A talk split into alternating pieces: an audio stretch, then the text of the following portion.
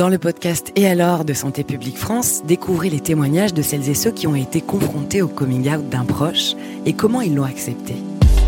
Je suis pour le, bonheur de la famille et donc des membres qui la composent.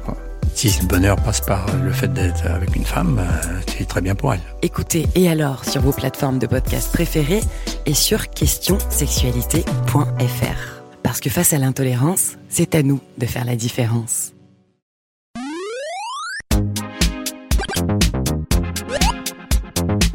Salut à tous, c'est Lou, bienvenue dans Démo, votre podcast de jeux vidéo qui vous emmène en voyage en 3 minutes.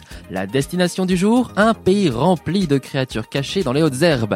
Les jeunes dresseurs les attrapent et les entraînent en parcourant le monde dans l'espoir de tous les attraper. Et oui, bien évidemment, je veux parler de... Coromon, disponible sur PC et bientôt sur mobile et sur Nintendo Switch. Game over.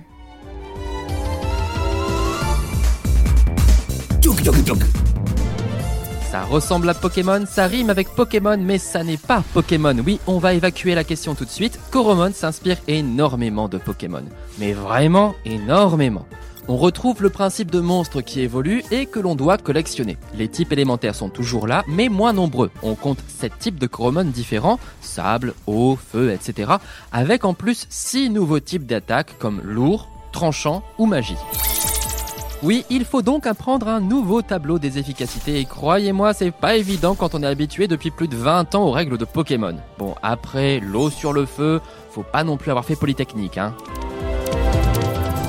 Bref, dans Coromon, on n'est pas vraiment un dresseur, mais un chercheur de terrain. La région, Vélois, est un peu plus modelée par la science. On travaille pour le compte de Luxolis, une fondation scientifique qui étudie toutes sortes de phénomènes, dont les titans. Le nom fait peur, hein. Attendez, je le refais. Les titans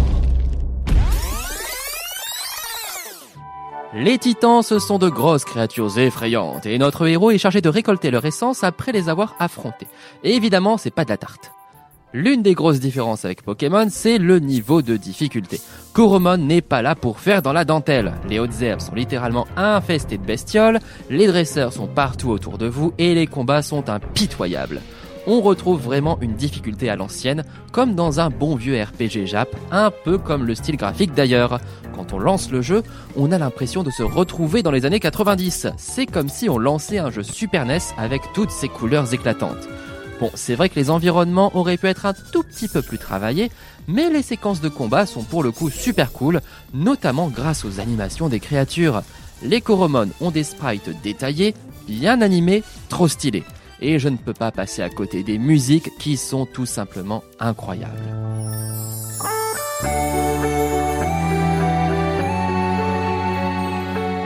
Bon, l'aventure a un rythme un peu particulier, poussif au début et trop expédié à la fin, et ça reste dirigiste, mais on explore des régions originales où vivent des créatures aussi bizarroïdes que fascinantes. Coromon a beau être une copie de Pokémon, si vous aimez le challenge à l'ancienne et la collection de monstres, ça vaut peut-être le coup d'y jeter un œil. C'est la fin de cet épisode de démo, j'espère que ce petit tour à Vélois vous a plu, c'était Coromon, c'est disponible sur PC et bientôt sur mobile et sur Switch, on se retrouve bientôt pour un nouveau numéro. Ciao ciao!